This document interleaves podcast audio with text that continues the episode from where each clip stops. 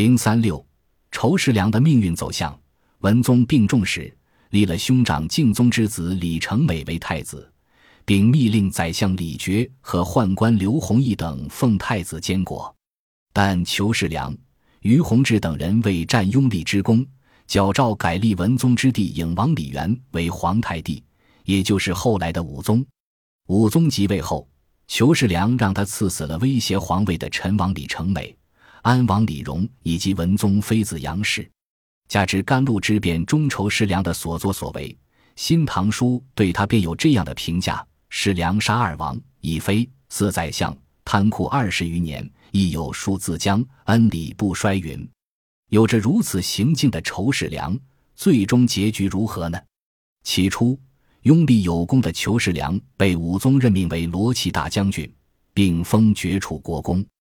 但武宗心中自有明断，对待裘世良的态度是内实贤之，阳实尊崇。表面上对仇世良尊崇有加，实际上并不信任。而当时李党之首李德裕再次拜相。深得武宗的信赖和重用，这也引起了裘世良的担忧。会昌两年，裘世良在神策军中宣扬他们的衣服粮草将被缩减，还称这是宰相李德裕的意思，借此煽动神策军闹事，以打压李德裕。武宗得知后，便派人传话到神策军中，称赦令自朕意，宰相何欲？尔渠敢事，表示这本是自己的意思。还质问神策军怎么敢这样做？这件事裘世良未能得逞，从此变得更加惶恐不安。第二年，他升任冠军荣使，兼同左右军，也就是当初王守成倒台前坐过的高位。对于这样的表面尊荣，裘世良借病推辞，于是武宗就罢免了他的其他官职，只让他做内侍监，负责管理宫廷，侍奉皇帝。但裘世良还是坚持高老退休，武宗最终应允。裘世良临走前，宦官们为他送行，他还洋洋洒洒地说了一番如何驾驭皇帝的经验。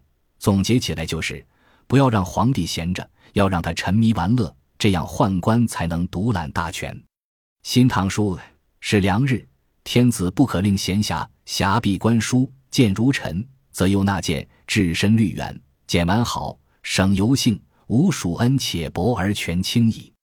为诸君计，莫若之财货，胜鹰马，日以求猎生，色固其心。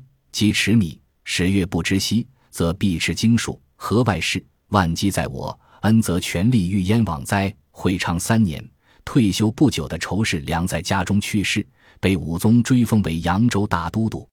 但就在第二年，有人举报他家中藏有武器。于是武宗便下了一个削爵抄家的诏令，自认为遇上有数的仇士良，最终在史书上留下了一个奸宦的名声。